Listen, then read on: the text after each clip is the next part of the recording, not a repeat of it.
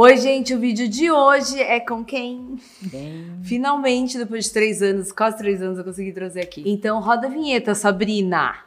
Vinheta.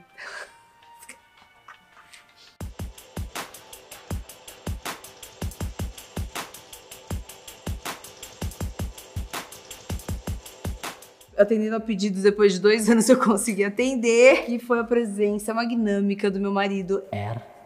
Fala a sua letra, porque ninguém sabe escrever. E-R-H-R-A-Y. Pronto. Quando vocês falam que eu falo demais, ele já não fala, gente. Acho que por isso que eu compenso. Eu não vou ficar falando de relacionamento aqui, tá, gente? Que eu sei que vocês querem tudo candinha, mas eu vou entrevistar pra falar sobre sua carreira, tá? O povo acha que a gente nasceu assim, tipo, já bem sucedido na vida. Não é assim, tem que trabalhar muito. Ralei muito. Então tá, quantos anos você tem? Tem que falar? Não, tô brincando, pula essa. Onde você nasceu? Eu nasci em Taiwan, na cidade de Taipei, lá do outro lado do mundo. Chinês, naturalizado brasileiro, vim com 7 anos de idade. Bebezinho. É. Que ele era muito fofo. A gente morou um ano em São Paulo, depois a gente foi pro sul, a gente e minha família. A gente foi, a gente foi pra Porto Alegre. E aí a minha infância toda, adolescência toda foi em Porto Alegre. Tipo, já foi pra escola, já se virou em chinês? Como Não, foi? então, eu entrei no, no primeiro ano primário, né? Entrei bebezinho, criancinha, sem saber falar nada de português. Criança aprende rápido. Aí em um ano já tava falando português com meus coleguinhas, amigos, foi fácil. Ah, então, o grande ponto é, você já sabia que você queria fazer publicidade? Você já sabia o que você que- queria fazer com 17, 18 anos, que é quando presta vestibular? O que, que aconteceu? Durante a minha adolescência, filho, imagina, filho de imigrante, você acaba trabalhando com seus pais. Meus pais tinham um restaurante no sul, né? O nome do restaurante é Mandarim. Só que a história do meu pai é muito louco. Meu pai trabalhava em cinema em Hong Kong, né? E ele conhecia a minha mãe e trabalhava na Kodak. Vamos dizer assim, deve ter um DNA de foto, de imagem. E foi dali, começando o estágio ah, durante a faculdade, que eu comecei a fazer produção fotográfica. Aí a, a vida começou. A vida começou dentro de uma agência de propaganda, estagiando. E- gente? Tem que sofrer. não, eu estagiei bastante. Eu acho que eu estagiei quase- durante quase três anos, assim, pulando de agência em agência. A primeira agência que eu estagiei foi na Standard Ogilvy Madison. Isso já de cara já. Ah, e aí eu, eu depois eu, eu fiz outras agências, ah, Scala, eu trabalhei na. Eram agências grandes ou não? Eram agências grandes do Sul. A Scala hoje ainda é uma das maiores do Sul. Trabalhei na América, eu trabalhei na Centro de Propaganda, eu trabalhei com o alemão Lauter, da Paim Lauter Macedo. Mas calma, pera. Ah. Você já sabia, nesse monte de agência que estava trabalhando, você já sabia, assim, o que você queria fazer? Você já foi direto para a direção de arte ou você achou que, que, tava, que podia ser outra coisa? Ou já, caiu, Não, assim... Como eu tinha essa relação, entre aspas, com imagem fotografia, eu comecei trabalhando em produção gráfica. E na produção gráfica, você acaba produzindo um que o diretor de arte, um redator, tem como ideia. Então chegavam as campanhas prontas para mim, eu tinha que produzir aquilo, fazer a foto, fazer a, a parte técnica. E aí você vinha, via que tinha trabalho ruim e falava, não, eu vou fazer isso aqui. Não, não tinha trabalho ruim. ah, gente. tinha sim. Tinha os trabalhos, eu queria produzir, na verdade, eu estava produzindo aqueles trabalhos e eu falei assim, não, eu também quero criar esses trabalhos. E foi ali que eu comecei a estagiar na criação. E aí sim, a parte de direção de arte, né? Então comecei muito cedo, já estagiando em direção de E arte. trabalhando bastante, né? E trabalhava bastante. Mas eu- então, eu essa é dúvida então. que tem que tirar hoje em dia. Então, eu ralava muito, porque eu ia pra agência de manhã, eu saía na hora do almoço, só que ao invés de almoçar, eu ia pro restaurante dos meus pais ajudar. Então eu trabalhava das nove ao meio-dia na agência, ao meio-dia até as duas eu trabalhava no restaurante, aproveitava e comia alguma coisa, saía do restaurante, voltava pra agência e trabalhava o restante do dia, né, das duas até as sete da noite, saía da, da, da, do- da agência e ia pra faculdade. Então o dia era puxado. E outra, muita gente não quer trabalhar muito, né? Quer já as coisas assim. Você percebe esse tipo de coisa, não? Não, mas eu acho que tem que entender que o mundo também mudou. A velocidade das pessoas também é outro timing. Talvez não se conquiste da mesma maneira o timing das coisas. Mas Com é certeza. esforçado igual? É não, eu acho que não. igual, precisa de uma dedicação. Eu acho que assim, a pessoa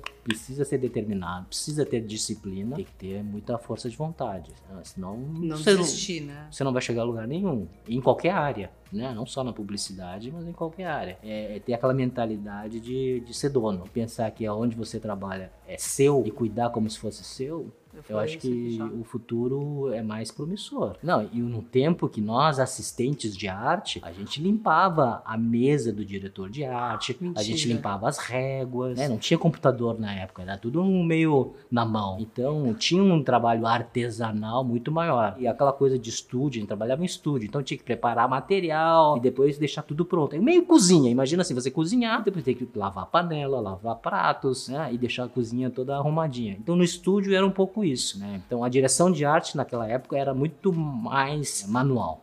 Né? Acho que era mais gostoso até. Né? É, tinha, tinha um craft, né? A gente fala de craft, que é essa coisa de cuidar com preciosidade, aquela coisa de ourivesaria, né? O cara que cuida de joia. Então tem um detalhe, tem um, cuidado acho maior. Acho que o seu olho era ótimo pra isso, né? Onde foi que você sentiu que sua carreira, assim, deu boom, assim? Eu saí de Porto Alegre, como qualquer uh, publicitário que almeja algo mais, né? Porque o, o mercado... Uh, brasileiro fica em São Paulo. Né? Então não adianta a gente também dizer que não, que cada mercado tem o seu mercado. Sim, mas São Paulo é a meca. A meca da publicidade brasileira está em São Paulo. Então todo publicitário com uma ambição maior, ele queria trabalhar em São Paulo. E eu vim para São Paulo. E a gente sempre trazia debaixo do braço a pasta, portfólio, né? A gente rodava pelas agências e a gente falava sempre assim, né?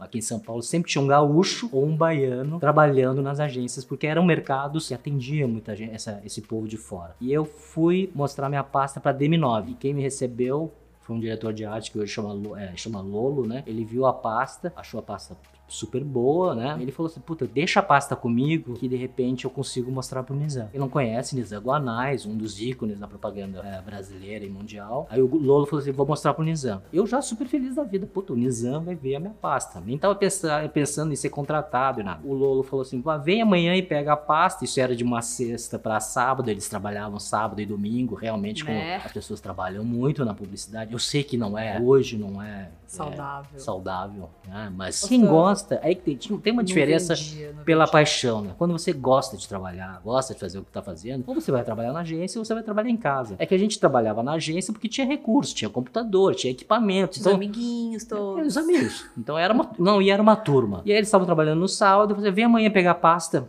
que aí eu vou tentar mostrar pro Nizam. Vou sábado de manhã pegar minha pasta, aí o Lolo vem com a minha pastinha debaixo do braço e diz, puta, eu não consegui mostrar pro Nizam. Infelizmente não deu tempo, ele não conseguiu ver. Eu, ah, tudo bem. Aí quando eu pego a minha pasta de volta, entro o Nizam na agência.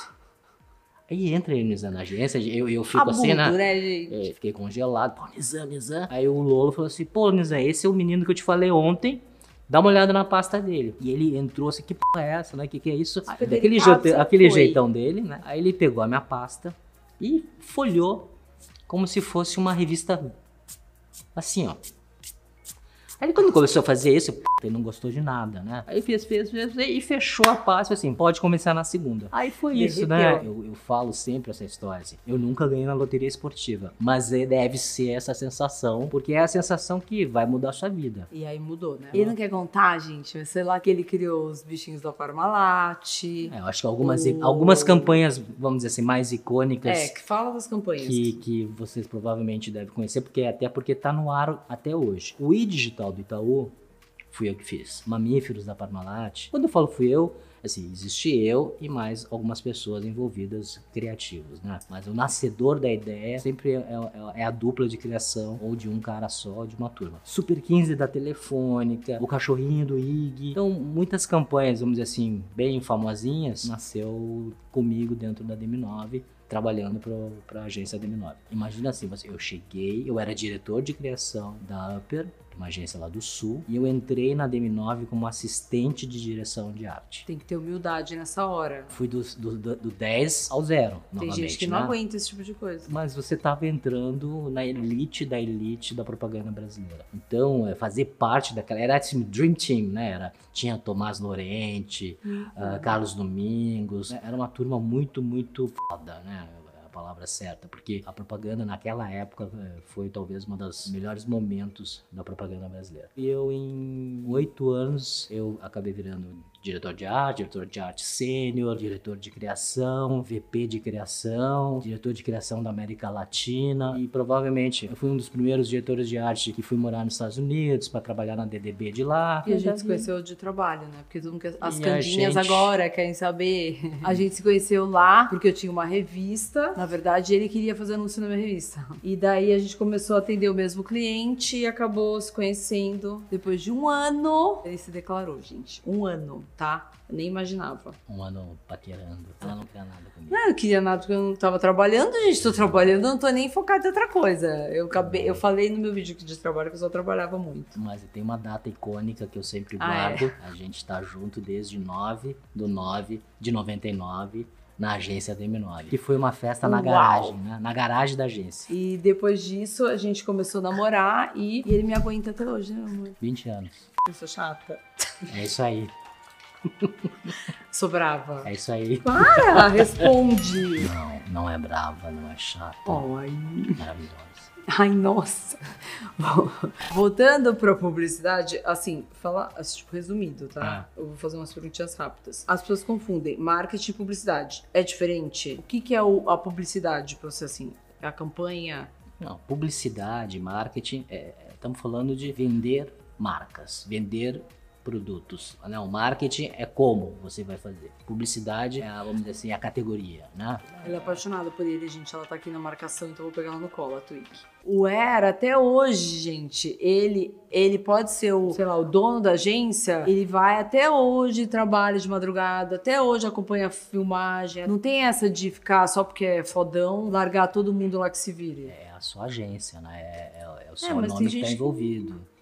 É, você precisa estar ali pertinho. E Até depois- porque tem uma equipe junto, né? Então tem uma Sim, turma. mas você sempre tá junto. O que Sempre. acontece é que as pessoas assumem um cargo, às vezes, muito bom e larga e, não, e fica num pedestal que não pode fazer mais nada. Chama assistente, assistente, assistente. Tem que descer o salto, né? Exatamente. E depois da DM9, resumidamente. você- Aí eu saí da DM9 Uma em agência? 2000, né? Em 2002. E eu abri a minha própria agência em 2002. Aí em 2002 eu, eu abri a agência, chamava Borger Lowy. Na verdade não era nem Lowy, né? Era Borger. E aí nós vendemos em 2006 para uns gringos. Depois eu saí eh, em 2011, final de 11, e fiquei um tempo ah, naquele negócio chamado não compete, né? Quando você vende a sua empresa, em, al- em alguns contratos você não pode trabalhar na mesma área para não ter conflito, para não pegar os mesmos clientes, eh, pegar os mesmos funcionários. Então você tem que ficar de quarentena, né? Eu cumpri uma quarentena e aí em 2014 eh,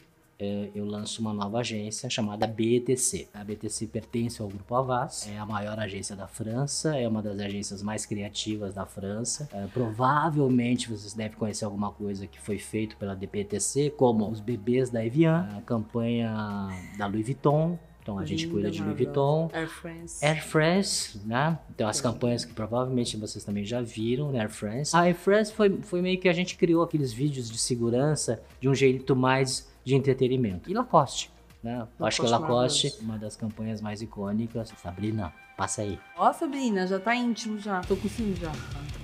Deu um leve, deu uma leve pegada. Ó, se não quiser mais trabalhar com a Fabiola, Ai, que. Ah, a gente contrata, tá? Alan também, viu? não, olha, gente. Eu, Eu vou confessar um negócio, tá? Ah, é. Pode Eu confessar também. nunca ajudei em nada. Tudo que ela fez foi por conta própria. Ó, nem o logo, né? A única coisa que eu criei Ah, tá, ela vem agora, a pérola. foi o nome. Ai. Hipnotique. E nem era hipnotique, era hipnotique. Hipnotique. Hipno... Hipnotique, eu que falei hipnotique depois. Não, foi hipnotique.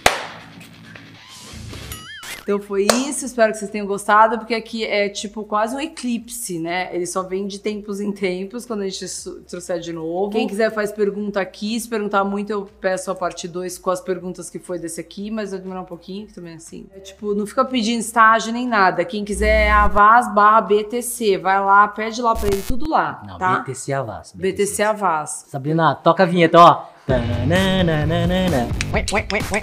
O Alan que criou essa vinheta, gente. Ó, então é isso. Beijo, tchau. Um beijo, tchau. Beijo, tchau. Vira um pouquinho, vamos ver como fica. Ai, meu Jesus. Cristo. Ah, faz estica aqui e abaixa aqui. Aí. Gente, agora que eu me toquei, sabe o quê? Que a gente, eu tô entrevistando, só que você tá olhando de frente, né? Não é nada de entrevista, a gente tá tipo lado a lado. Não, virei É blogueira. porque é importante que agora ele, né, tem que olhar de frente, vocês pediram tanto, vai, continua. Virei blogueira, gente. Pode blogueira. Ó, se... Também.